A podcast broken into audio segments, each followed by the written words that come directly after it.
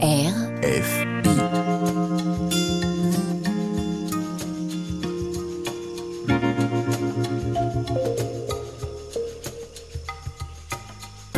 C'est pas du vent.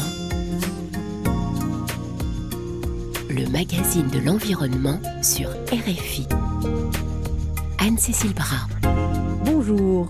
Face au changement climatique et à la disparition massive de la biodiversité, la manière de produire notre alimentation est à la fois un problème et une solution.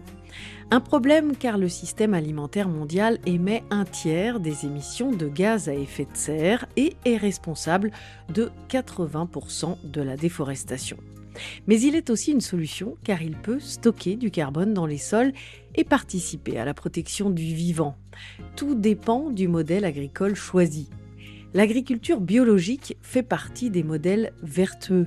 Elle repose sur des pratiques privilégiant la préservation de la biodiversité, des ressources naturelles et le bien-être animal. Si dans le monde les surfaces cultivées en bio continuent d'augmenter, en France, après des années d'embellie, ce secteur est en crise les consommateurs achètent moins et les agriculteurs s'en détournent alors que le gouvernement s'est fixé pour objectif de presque doubler les surfaces installées en agriculture biologique d'ici 2027. Sans soutien, le risque est que certains agriculteurs qui s'étaient lancés dans la conversion de leur exploitation renoncent. Une décision que nos deux invités ne sont pas prêtes de prendre. Nous vous emmènerons dans le sud-est de la France, en Haute-Savoie, à la rencontre de Noémie Lachenal, qui élève des brebis bio. Mais avant, nous avons rendez-vous au Salon international de l'agriculture avec l'administratrice de la Fédération française de l'agriculture biologique pour comprendre les enjeux de cette filière à préserver.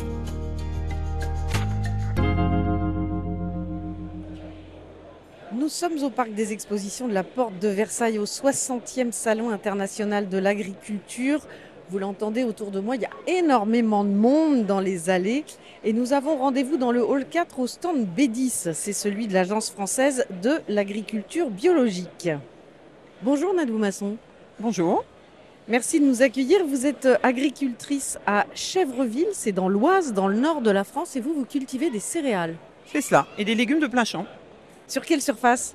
Sur 260 hectares. Donc beaucoup de céréales différents. 12 ou 13 céréales euh, et protéagineux différents. ou- Et voilà, et des légumes euh, sur à peu près 40 hectares. Alors vous êtes converti euh, 100% euh, à l'agriculture biologique. Ça veut dire quoi? Alors ça veut dire, dans un premier temps, respecter un cahier des charges qui interdit l'utilisation d'intrants d'origine de synthèse, donc des engrais, des produits phytosanitaires. Voilà, ça c'est les, les règles du cahier des charges. Donc aucun produit chimique? aucun produit chimique. On a le droit d'utiliser en dernier recours, euh, si on est éleveur par exemple, quelques antibiotiques, mais tout ça c'est bien contrôlé. Alors ça vous a pris 20 ans pour euh, convertir euh, vos 260 hectares euh, en 100% bio. C'est compliqué? Alors c'est pas forcément extrêmement compliqué. C'est que j'avais un mari qui était un peu frileux, qui avait peur de pas y arriver, donc qui a pris son temps. Mais en fait, à l'arrivée de notre fils, euh, ça a déclenché la conversion de la totalité parce que notre fils avait décidé que de toute façon, il n'utiliserait pas de, de produits chimiques. Et que moi, j'avais décidé que à mon départ en retraite, enfin, quand je céderais ma ferme à mon fils, elle serait 100% bio. Donc ça s'est fait là depuis trois ans. Ça implique quoi de convertir son exploitation? Alors c'est pas seulement respecter un cahier des charges, ça c'est le minimum. Mais après on se rend compte, quand on travaille au jour le jour, euh, qu'on passe par exemple avant en, en- en agriculture euh, chimique, on avait cinq ou six cultures, on a plus que doublé. Parce qu'en fait l'idée étant de retrouver un équilibre entre euh, les choses les plus naturelles possibles et quand même une agriculture de production parce qu'il faut quand même produire. Donc en travaillant, en utilisant par exemple du désherbage à la main au lieu du désherbage chimique, après, on utilise, euh, les- on alterne les cultures de printemps des cultures d'hiver, on intercale les légumes avec les céréales, etc. Tout ça pour essayer de profiter au mieux de la biodiversité au-dessus de la terre et de la biodiversité dans la terre. Et donc de la favoriser pour en profiter davantage.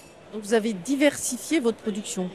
Oui, on a diversifié. Alors, euh, on fait du blé, bien sûr. On fait euh, de l'orge pour faire du, du malt, faire de la bière.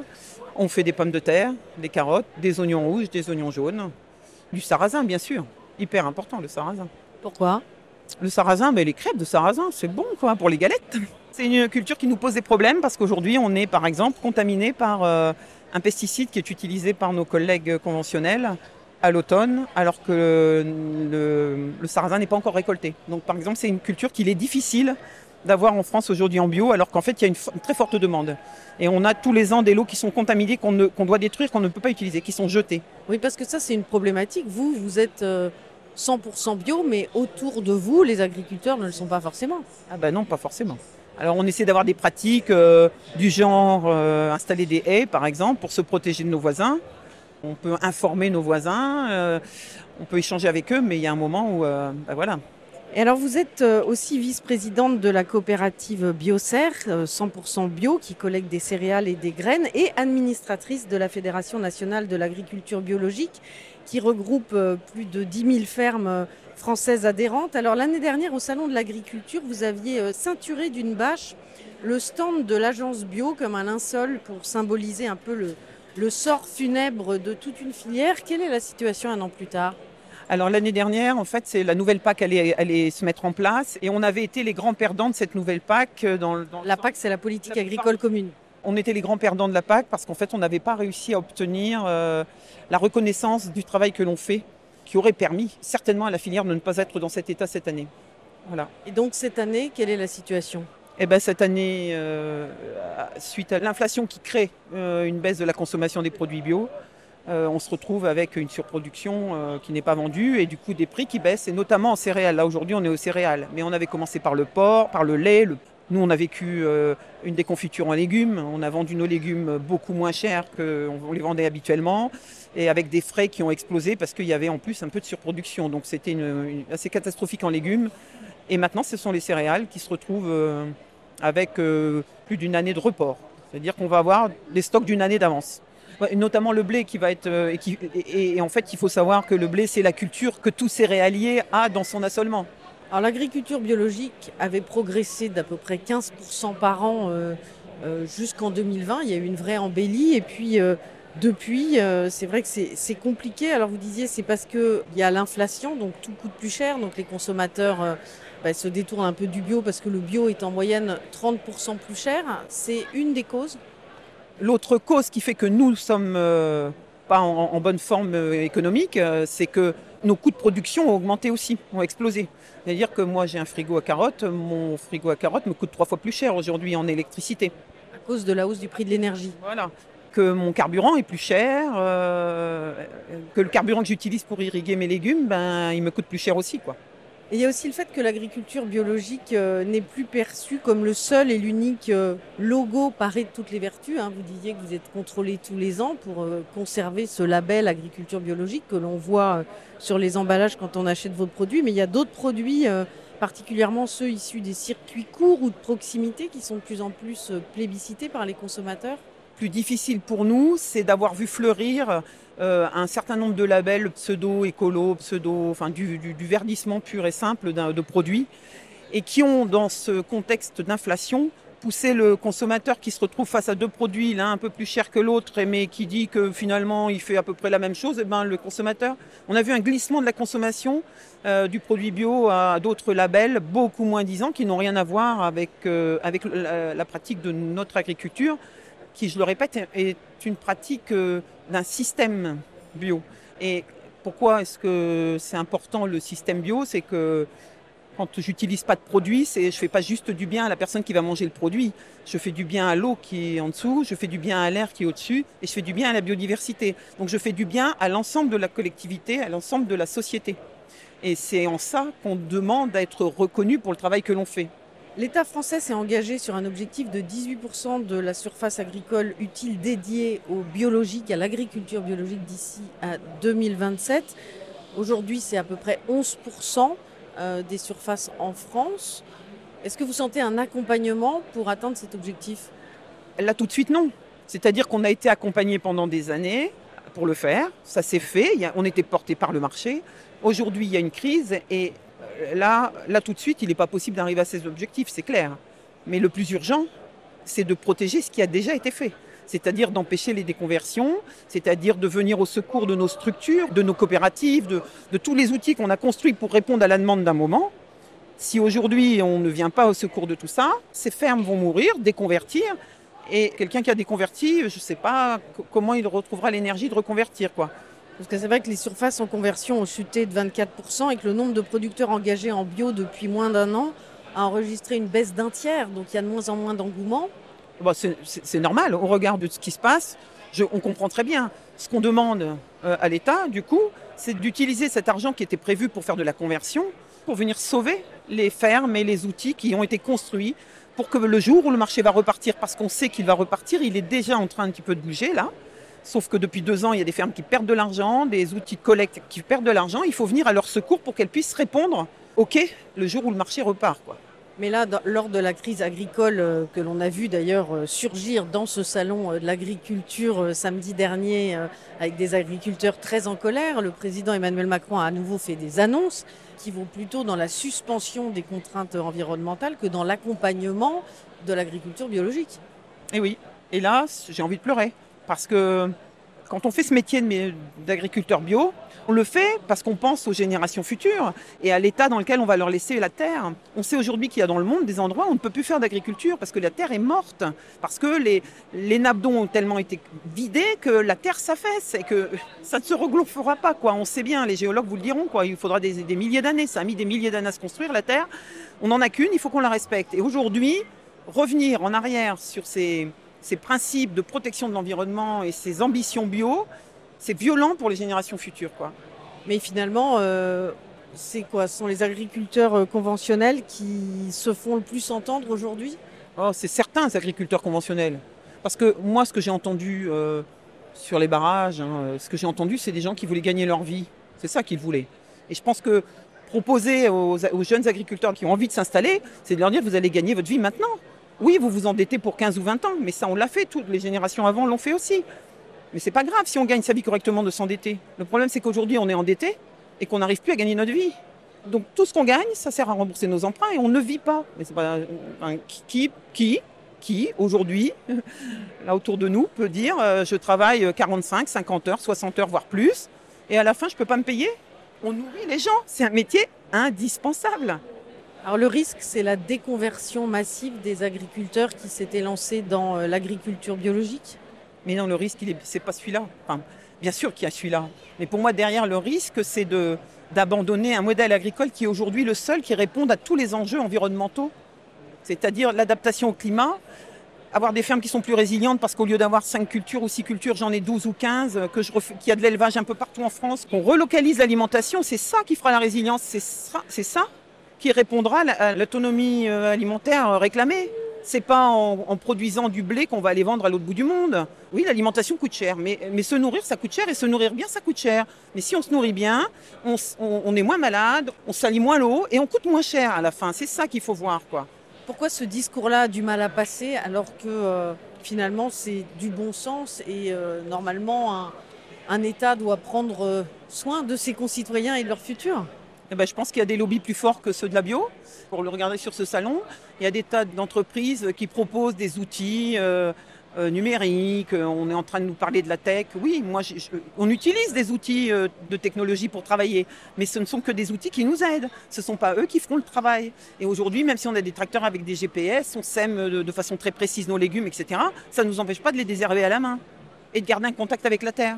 Et les jeunes qui viennent, parce que moi j'ai pas de problème pour trouver des gens, hein. j'en embauche tous les ans 25 ou 30, et j'ai pas de problème pour les trouver. Se connecter à la terre et se dire mon travail il sert à quelque chose, c'est quand même mieux que d'aller remplir, mettre des caisses dans un hangar, euh, préparer des commandes. C'est quand même plus sympa d'être là, quoi. Il faut déconstruire 60 euh, ans de conviction que euh, c'est l'agriculture industrielle qui nourrira le monde. Oui, mais euh, la France va pas nourrir le monde. Il faut arrêter. Il hein. faut regarder la taille de la France et du monde. Quoi. Et vous avez des tas d'autres pays dans le monde qui ont envie de nourrir le monde aussi. Donc euh, déjà, si chacun se nourrit soi-même, moi je pense que ce serait déjà bien qu'en France, personne ne souffre de la faim. Et on, sait aujourd'hui qu'on a 15% des gens qui ne mangent pas leur faim, notamment des étudiants. Bah, commençons par, nous occuper de nos, des habitants de notre territoire. Chacun de nos territoires. Donc de la France et, puis de l'Europe, hein, parce qu'en Europe aussi, il y a de la misère. Voilà. Merci beaucoup. Merci à vous de m'avoir euh, donné cette, euh, ce moment de parole. Merci. Je vous en prie. En tout cas, s'il y en a une qui ne prendra pas le virage de la déconversion, c'est bien Noémie Lachenal. Pour se rendre chez elle, il faut gravir une longue route étroite et sinueuse à flanc de montagne. C'est à 900 mètres d'altitude que se situe sa bergerie de l'éolienne. Cette éleveuse de 45 ans qui possède une exploitation bio vit en Haute-Savoie, dans le sud-est de la France, dans la vallée du Gifre. C'est proche de Taninges. C'est dans ce site exceptionnel que Alice Milo est allée la rencontrer au programme Soins des brebis, fabrique de yaourts et de fromage.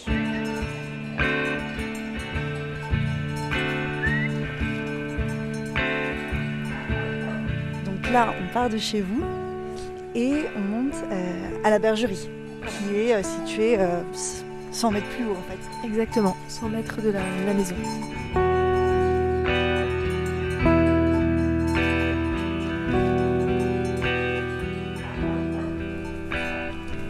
On est dans la vallée du Gifre, une vallée de Haute-Savoie. Euh, et on monte euh, donc à 900-950 mètres d'altitude sur le coteau ensoleillé entre Taninges et Verchet. Et euh, donc euh, ma ferme se situe au lieu dit la plaine d'Étry. Et on a un magnifique cadre euh, ensoleillé et enneigé là aujourd'hui. C'est le beau spectacle de l'hiver. Vous vous lassez pas? Non, pas du tout. pas du tout, c'est super important. On est vraiment euh, tout le temps dehors.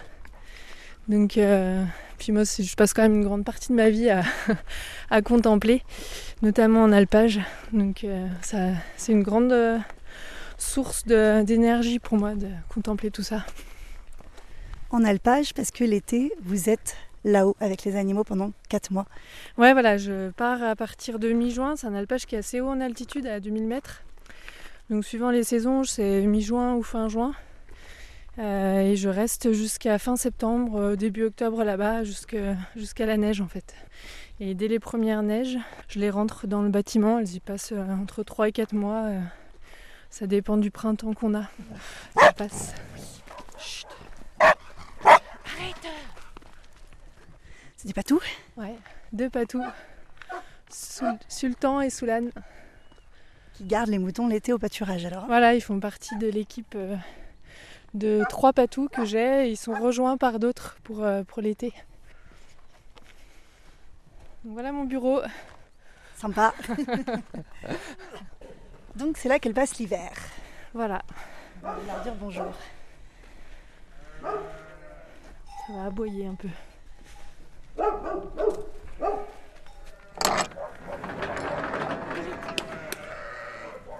Je vais juste faire un petit tour, voir.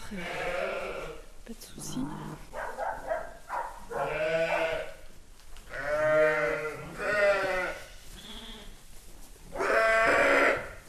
Là, il y a le dernier qui est né, on peut aller le voir.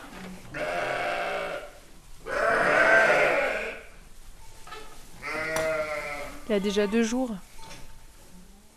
Donc là, vous les avez euh, isolés. hein. Je les isole un petit peu au début, ouais. Surtout qu'il y a des agneaux qui commencent à être grands et qui, qui volent un petit peu le lait, donc euh, je préfère les, les isoler un petit peu. Les dernières qui font les agneaux, euh, ça, elles sont tranquilles avec leur agneau. Et celui-là, vous l'avez aidé euh, à sortir ou euh, est-ce Non. qu'elle a accouché toute Non, seule? c'est une vieille, elle sait faire.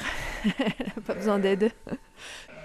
Et là, il y a deux jours, quand vous avez vu apparaître ce, petit, euh, ce petit agneau, est-ce que c'est quand même toujours une émotion pour vous? Oui, ça, reste le meilleur moment de l'année, moi, pour moi. C'est naissance, là. C'est... Et puis, surtout de voir, euh, de voir euh, comme elles s'attachent, en fait, et qu'elles savent faire. Je- Ce qui est touchant aussi, c'est les petites jeunes, leur première mise bas, là. Et vous, vous vous lassez pas de cette magie-là? Non, bah non, de voir... euh, c'est tout le travail d'une année. on- voilà, c'est des bêtes qu'on a vues grandir, qui étaient toutes petites, comme ça, il y a deux ans. Et qui se mettent aussi à faire des petits, et qui s'en occupent. Et euh, puis de les voir, là, cette année, ils étaient vraiment beaux en plus. J'ai beaucoup de femelles cette année, donc c'est chouette. L'avenir du troupeau est, est sauvé. Donc là, vous allez les nourrir, c'est ça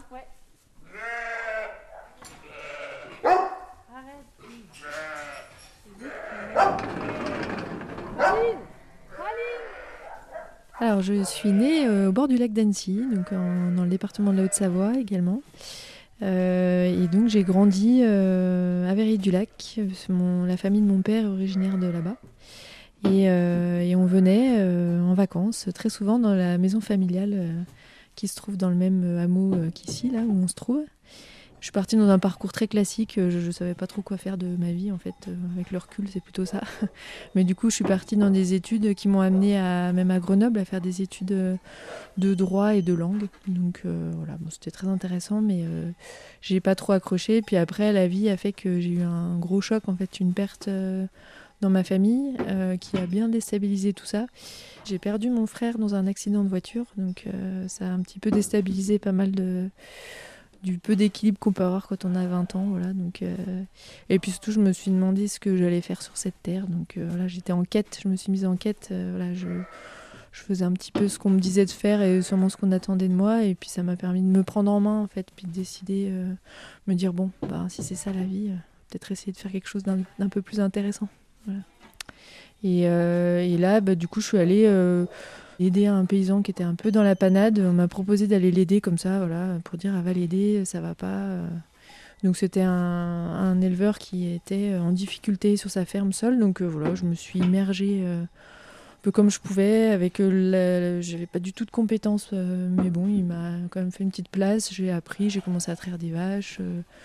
Et pour moi, le déclic, il est là, c'est que j'ai un souvenir de la traite des vaches où j'étais assise vraiment entre deux vaches et d'avoir cette chaleur là des, des, bêtes qui rayonnent en fait quand on est vraiment, se trouve vraiment dans les, ces écuries, euh, ces étables entravées, on est entre les deux vaches assis vraiment au niveau des, des mamelles et d'avoir l'odeur et la respiration, le calme des vaches, c'est ce qui m'a vraiment en fait marqué en fait en termes d'apaisement. Et pareil, bah, je pense que c'est la première fois où j'ai un peu trouvé ma place. Où je me disais bah là en fait je suis bien. Et ça faisait longtemps que je me l'étais pas dit, peut-être même jamais. De là, en fait, c'est tout un parcours, euh, un peu d'exploration. J'ai fait beaucoup de stages. J'ai été accueillie par beaucoup de, paysans, de familles de paysans. Bah, j'ai fait ma route comme ça, en, allant dans les fermes et en apprenant. Et puis petit à petit, bah, j'avais de plus en plus de savoir-faire. De... J'ai commencé par faire des alpages euh, avec euh, plus en, équipe, voilà, en, alpage laitier avec des vaches laitières, on est plutôt deux ou trois à travailler. Et c'est vraiment, ça a été un cheminement jusqu'à me retrouver toute seule, et c'est ça que je cherchais. En plus, au bout, c'est que, et ça je le vois vraiment maintenant, c'est que ça m'a, donné ma place en fait. Je me suis là depuis 10-15 euh, ans, je, quand je garde, que je suis avec mes bêtes euh, là sur l'alpage, je me dis, bah, je, j'ai pas envie d'être ailleurs en fait, c'est là, je suis bien là, c'est ici quoi. C'est ici que je dois être et c'est, je, je pense pas pour être encore mieux ailleurs, c'est pas possible.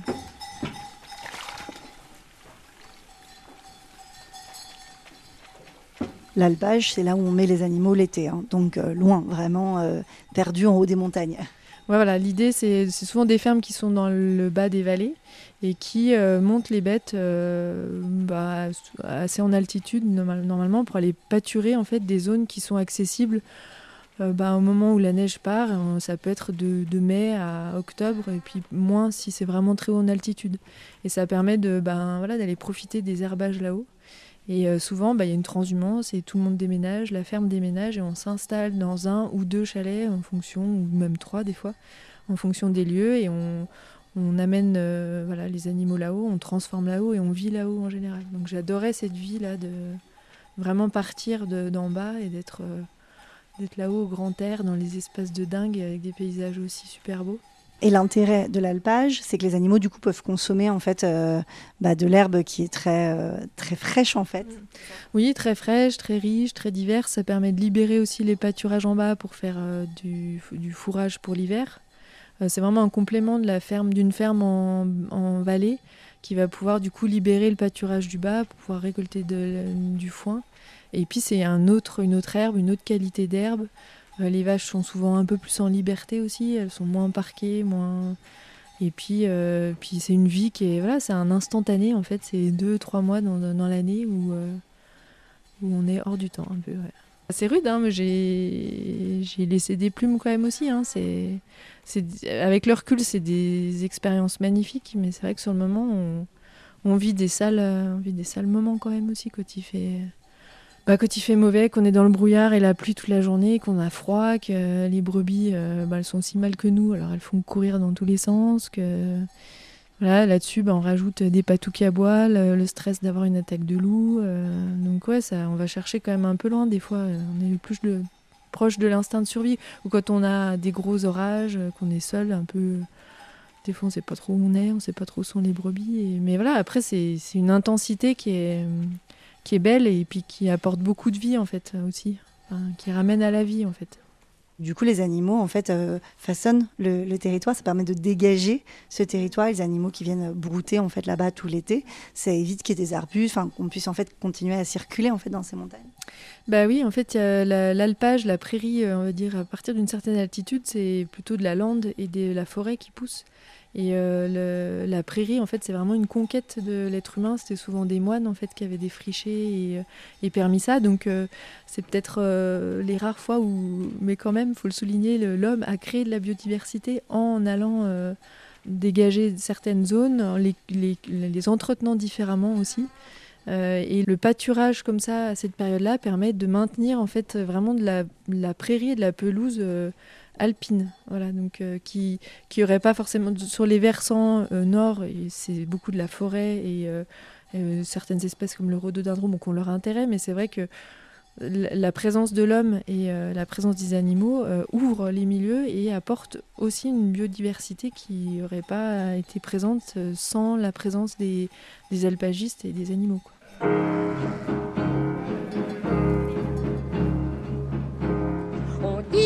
Les gens de l'agriculture souvent n'ont pas beaucoup de culture. Ces façons de parler, moi j'en conviens. J'aime mieux les boucs les bouquins. Mais quand je vois ces pauvres gens des villes s'agiter dans toutes les directions, payer des millions à domicile je n'envie pas leur instruction. Et je préfère tondre mes agneaux que me faire tondre par un proprio. Moi j'ai des boucs, des biques et des piquets. J'ai des lapins, des agneaux et des chèvres. J'ai des poulettes et même des gorées. Moi j'ai des boucs, des biques et des piquets.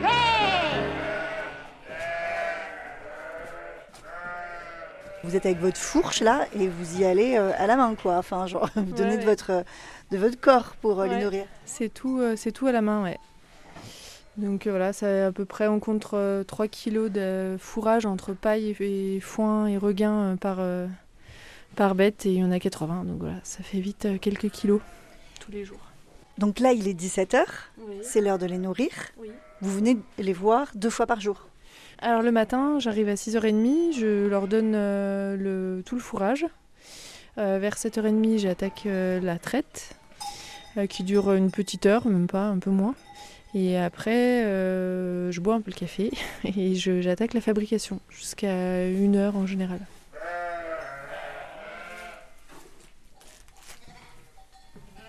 Donc là, vous leur mettez directement du foin dans leur euh, mangeoire, c'est ça? Ouais, là c'est de la luzerne. Bio donc Voilà, bio. donc ça veut dire que c'est cultivé sans pesticides. Voilà. Et sans intrants chimiques de synthèse.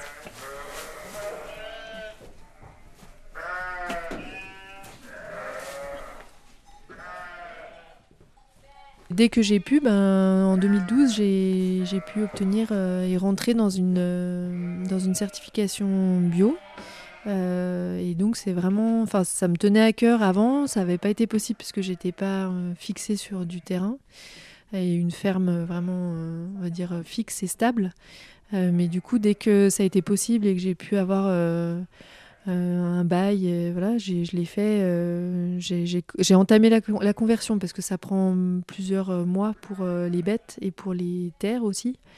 donc voilà, après c'est vraiment une, c'est une, démarche complète hein, de passer en bio. On revoit tout, on réapprend un petit peu notre métier et on change un peu comme si on changeait de lunettes quoi. On voit voit les choses sous le prisme de la bio et c'est assez global et c'est super intéressant parce que, parce que du coup on, remet un peu tout en cause. Alors c'est ce qui est difficile parfois euh, à faire pour une ferme, ça, se fait pas comme ça, surtout quand on a des contraintes euh, financières.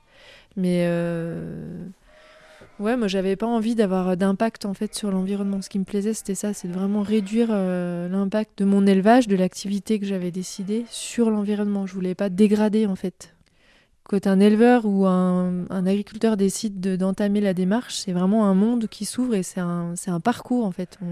C'est pas juste on passe en bio, c'est on, revoit un peu tout le fonctionnement de la ferme et c'est ça qui est passionnant en fait. Au-delà de l'histoire du label et tout, ça nous pousse vraiment à, changer certaines de nos pratiques et à appréhender l'environnement autrement que comme un ennemi qu'il faut. Euh, toujours débroussailler, couper et tout. On apprend en fait les synergies aussi avec, euh, avec la forêt, les haies, avec des fois ce que les gens appellent des mauvaises herbes. Ben, on se rend compte que parfois pour les animaux, c'est intéressant qu'elles aient, aient, accès à certaines plantes qui sont plus riches en certains tanins.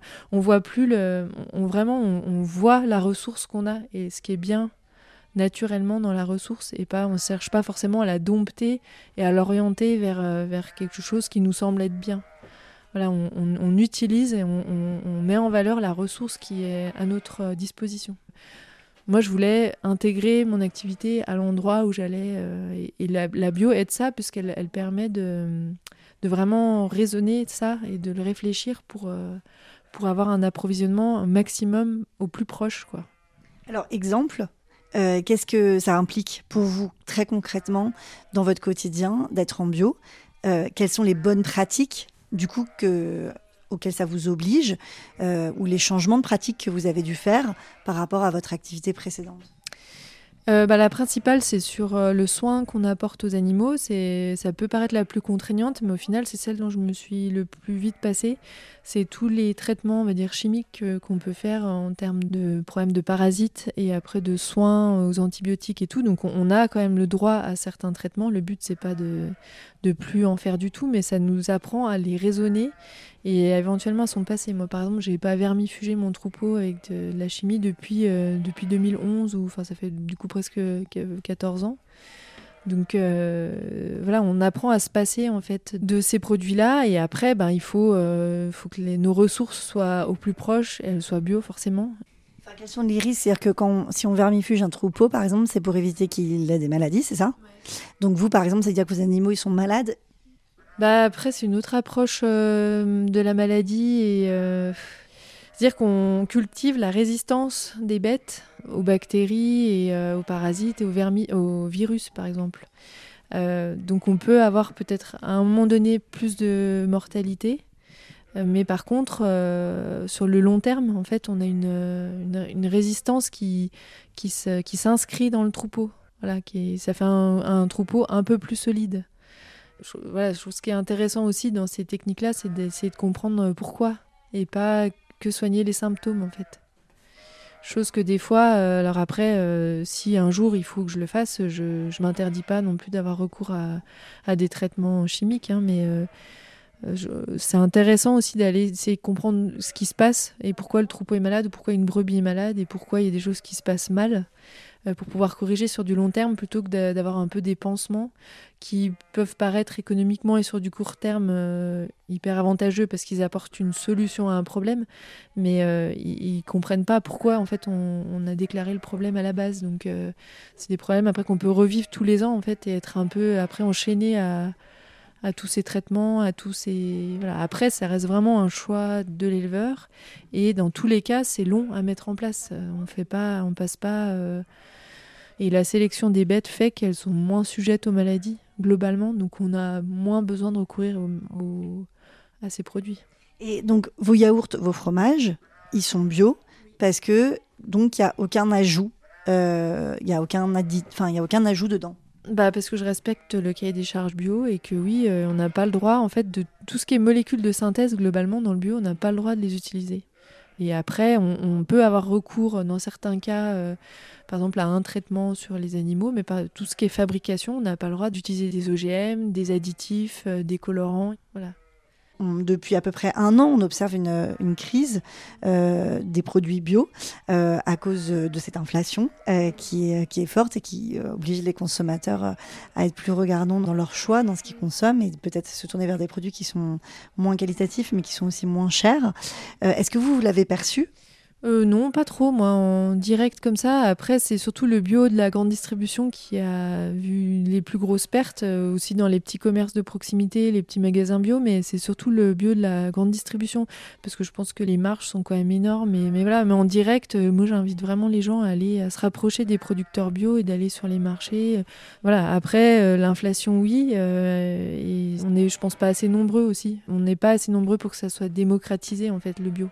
Pense qu'il y a eu vraiment des résistances euh, dans la profession, mais je pense que c'est plutôt euh, dans les personnes, les responsables de la, profession qui ont freiné en fait vraiment l'émergence du bio et l'accompagnement qui aurait pu être fait euh, depuis bien longtemps et qui aurait dû être fait depuis bien longtemps de beaucoup de fermes en fait ça a été pris par certains comme une remise en cause de leur façon de faire, alors qu'il euh, fallait juste le voir comme une évolution, un changement, et pas quelque chose qui venait euh, détériorer ou, euh, ou abîmer l'image d'avant. En fait, c'était voilà, il y a un virage qui n'a pas été pris, qui aurait pu permettre de, solidifier en fait les réseaux de l'agriculture biologique et de rendre ça plus accessible aux gens, mais ça n'a pas été fait. Ça, c'est des choix politiques hein, qui n'ont pas été pris ça n'a pas été l'agriculture bio, pour moi, elle a, mal été défendue en France.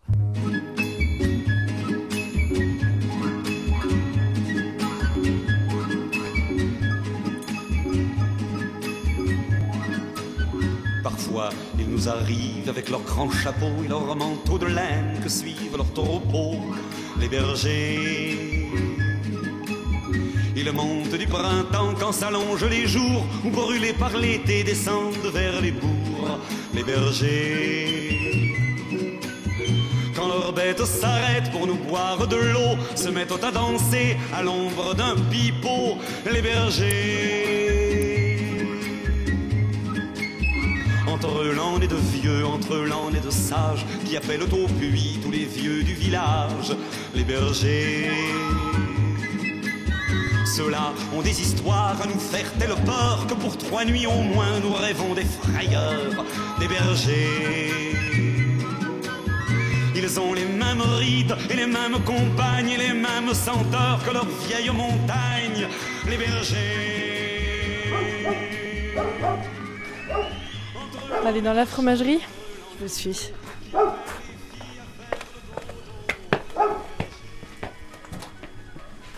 La fromagerie euh, et les caves qui sont vraiment contiguës à la ferme. Donc ça, c'est vraiment super agréable de tout avoir au même endroit. C'est une pièce euh, comme une cuisine en fait. Voilà, euh, pas mal de carrelage, enfin en tout cas de surface lavable. Et voilà les yaourts que j'ai fait ce matin. Donc là, je vérifie qu'ils soient bien pris, c'est le cas. Je vais les sortir, les étiqueter et puis les mettre au frais rapidement qui refroidissent tout de suite.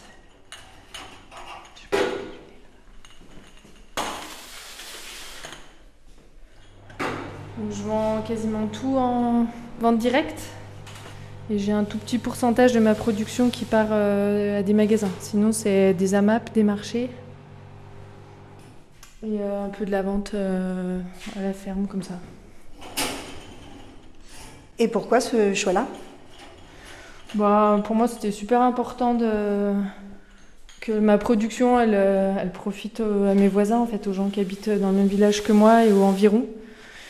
Et puis, euh, bah, c'est une, c'est une façon de vendre qui est hyper. Euh, déjà, qui nous met bien en valeur. On peut bien défendre nos produits et expliquer nos pratiques.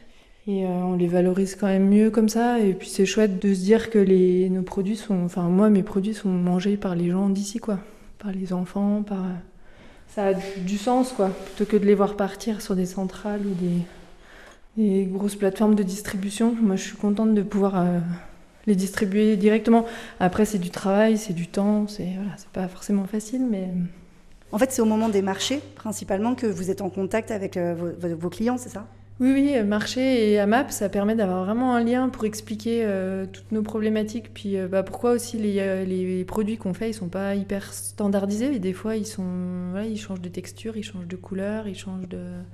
Donc ça, c'est chouette d'avoir ce lien-là pour pouvoir l'expliquer. Aussi la saisonnalité, parce que des fois, les gens ils râlent parce qu'on n'est plus là l'hiver. Mais en fait, bah, moi, j'ai pas de lait l'hiver. Donc ça, de pouvoir l'expliquer et que les gens bah, comprennent aussi la saisonnalité. Et, donc ça, c'est chouette de pouvoir... ce côté pédagogique, on prend pas trop le temps de le faire, mais par contre, pendant la, vente, c'est un moment où on peut le faire. Et alors, pourquoi il y a moins de lait l'hiver, alors? Et bah, Parce que mes brebis, elles arrêtent, je les traite de janvier à mi-août. Et après, ben, elles sont mises avec les béliers euh, début juillet. Et euh, je les traite encore pendant un petit mois à peine pour certaines. Et après, bah, elles, sont, elles sont gestantes, comme on dit. Et euh, je, leur, je les laisse tranquilles jusqu'à la mise bas, en général en décembre.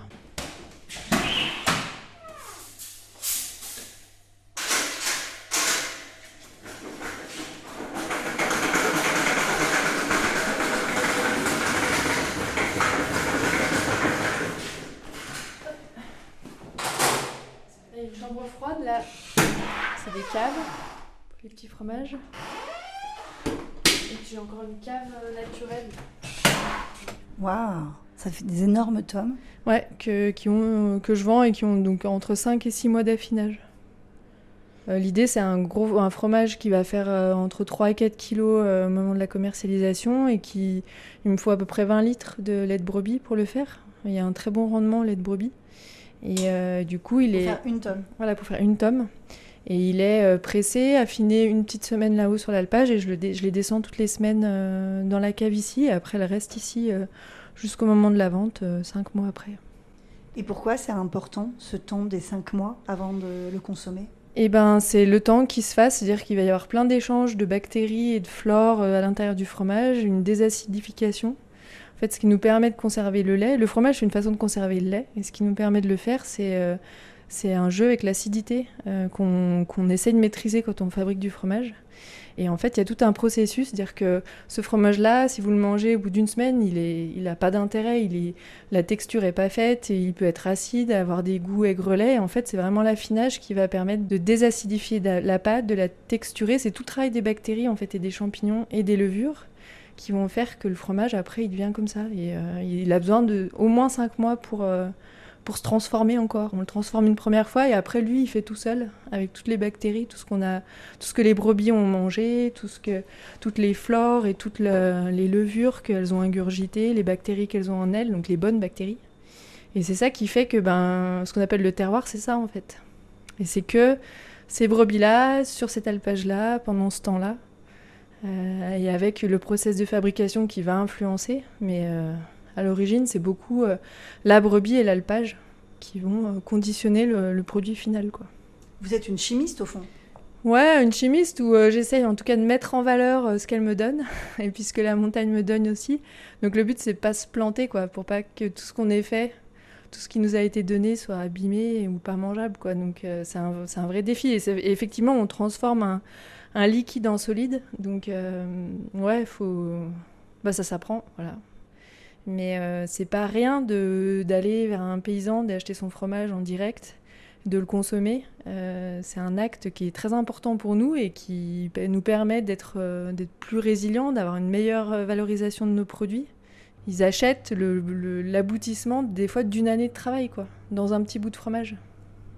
Derrière les, yaourts que j'ai faits ou ces fromages-là, il y a les histoires d'un troupeau de brebis qui s'est baladé tout l'été, que j'ai défendu contre le loup, dont je me suis occupée, je les ai parqués, choisi tel ou tel euh, endroit pour les parquer, euh, de, décider de les monter quand l'herbe était bonne, les redescendre quand... Euh, voilà, c'est des milliers de choix qui ont été faits, qui se retrouvent concentrés dans un produit en fait. Et c'est vraiment une histoire, et l'histoire d'une ferme, d'un territoire. C'est de la biodiversité, quoi, vraiment.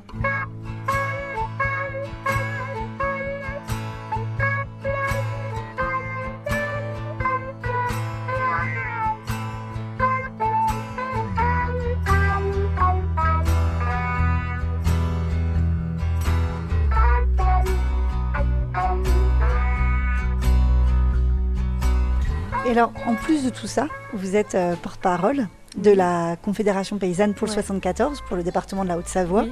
Et donc, vous avez été très mobilisé euh, pendant tout le mois de janvier face à la grogne euh, qu'il y a eu dans le monde agricole au début de l'année. Oui, oui, bah, on a accompagné certains, bah, voilà, les, mouvements qui sont apparus hein, assez spontanément au départ surtout dans l'ouest de la France. Donc nous, on a réagi un petit peu plus tard là, sur le secteur.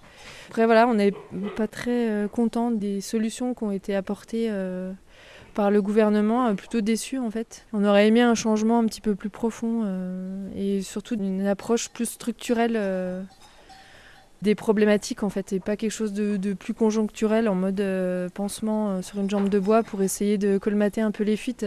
C'est sûr que là les, les enveloppes qui ont été annoncées elles vont, elles vont sûrement venir alléger un peu les gonfler un peu les trésoreries et puis décoincer certaines situations mais par contre euh, ben, clairement on, on change pas de système donc euh, malheureusement euh, il y a tout pour que ça continue en fait comme avant. Vous auriez attendu quoi, vous? Une transformation en fait du système. euh, je crois que là, les 50 ans qu'on vient de passer euh, montrent que la course, enfin le, le- le système et le modèle que- qui a été défendu pendant ces dernières années a, a des limites en fait en termes euh, sociaux, en termes euh, environnementaux. Et c'est dommage de ne pas avoir le courage d'essayer de le faire autrement. Voilà. Le système productiviste Voilà. Ouais, L'agriculture paysanne, c'est un projet de transformation en fait de la société. C'est global, c'est une approche globale. C'est pas quelque chose de magique, c'est pas quelque chose qui se fera du jour au lendemain, mais si on n'a pas une impulsion euh, politique et avec des- vraiment une réorientation des, des soutiens financiers vers ça, enfin nous, on, on voit aucun changement arriver. Le seul changement qui va arriver, c'est là avec ce qui a été annoncé, c'est des, paysans encore plus exposés euh, aux produits phytosanitaires. Moi, je n'ai jamais entendu euh, de la part de mon entourage de paysans, d'amis ou de collègues, qu'ils avaient envie de ça et que c'était ça qui allait leur apporter euh, un meilleur revenu. La problématique centrale, qui est le, problème de rémunération de notre travail, il n'est pas du tout abordé là et, je ne vois pas en quoi il sera protégé par ce qui a été annoncé. Il faut une protection. euh, au niveau, euh, au niveau des, accords de libre-échange. Et puis il faut surtout qu'on ne puisse pas euh, vendre en dessous de nos, nos, coûts de production. En fait, c'est ce qu'on fait. C'est même moi. Voilà, quand je, réfléchis à mon prix de yaourt, je, je pars pas du tout de combien il m'a coûté en fait. Quand on calcule nos coûts de revient, si on arrive à le faire, on, on compte jamais nos, heures en fait. Je pense qu'on est une des seules professions à, fonctionner comme ça. Et par ailleurs, par ailleurs le plan euh, éco-phyto, qui Mhm. donc prévoyait de réduire euh, de moitié euh, la- l'utilisation de pesticides dans le monde agricole d'ici 2030, Mhm. a été mis en pause pour euh, répondre à cette, euh, à cette levée de bouclier qu'il y a eu dans le, le monde agricole. Euh, comment vous réagissez à ça, vous qui euh, vous battez justement euh, au quotidien euh, pour avoir un élevage euh, C'était, pour moi, c'était pas la demande euh, principale. Ça faisait partie d'un ensemble de, de demandes. Ça a un poids, peut-être vécu comme un poids par certains paysans. S'il y a du revenu ensemble en face et de la protection, euh, tous les paysans sont prêts à accepter euh, de se passer des pesticides s'ils ont des solutions en face, s'ils sont accompagnés pour le faire. un paysan, et c'est pas quelqu'un qui pollue. Enfin, on a été un peu dépossédé de nos capacités justement à s'adapter, à faire des choix sur nos fermes. Et il y a des fermes qui ont plus de choix en fait que de cette course en avant. Et euh, il faut qu'on reprenne en main en fait nos outils de production et qu'on vraiment vo- avoir une vision à long terme de l'accompagnement des fermes et comment on, les accompagne à, à une transition écologique qui leur convient dans leur tempo, dans les conditions économiques euh, qu'elles ont. Une, une ferme, c'est une histoire en fait. Et ce qui est valable chez certains ne le sera pas forcément ni possible ni valable sur une autre ferme. Faut, faut qu'il y ait un accompagnement. euh, Mais en fait, les paysans, ils ont la clé. Ils, sa- ils savent faire. euh, si, on leur donne les moyens de transformer leur outil de travail, ils le feront. Un paysan, il fait que ça, s'adapter, remettre en cause ses pratiques. Donc il n'y a pas de raison qu'il sache plus le faire là, parce que ça, concerne se passer de certains, produits euh, chimiques et autres. Mais il faut qu'il puisse le faire. C'est-à-dire que là, actuellement, la rémunération et la protection de nos productions n'est pas suffisante pour qu'on on puisse entamer une transition écologique.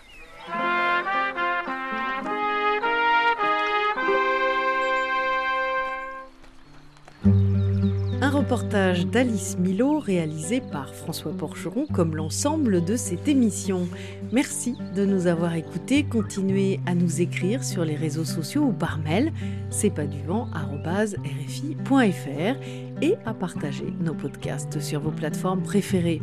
Prenez soin de vous et des vôtres. Nous nous retrouvons la semaine prochaine, même planète, même heure. Et tout de suite, c'est le journal sur RFI.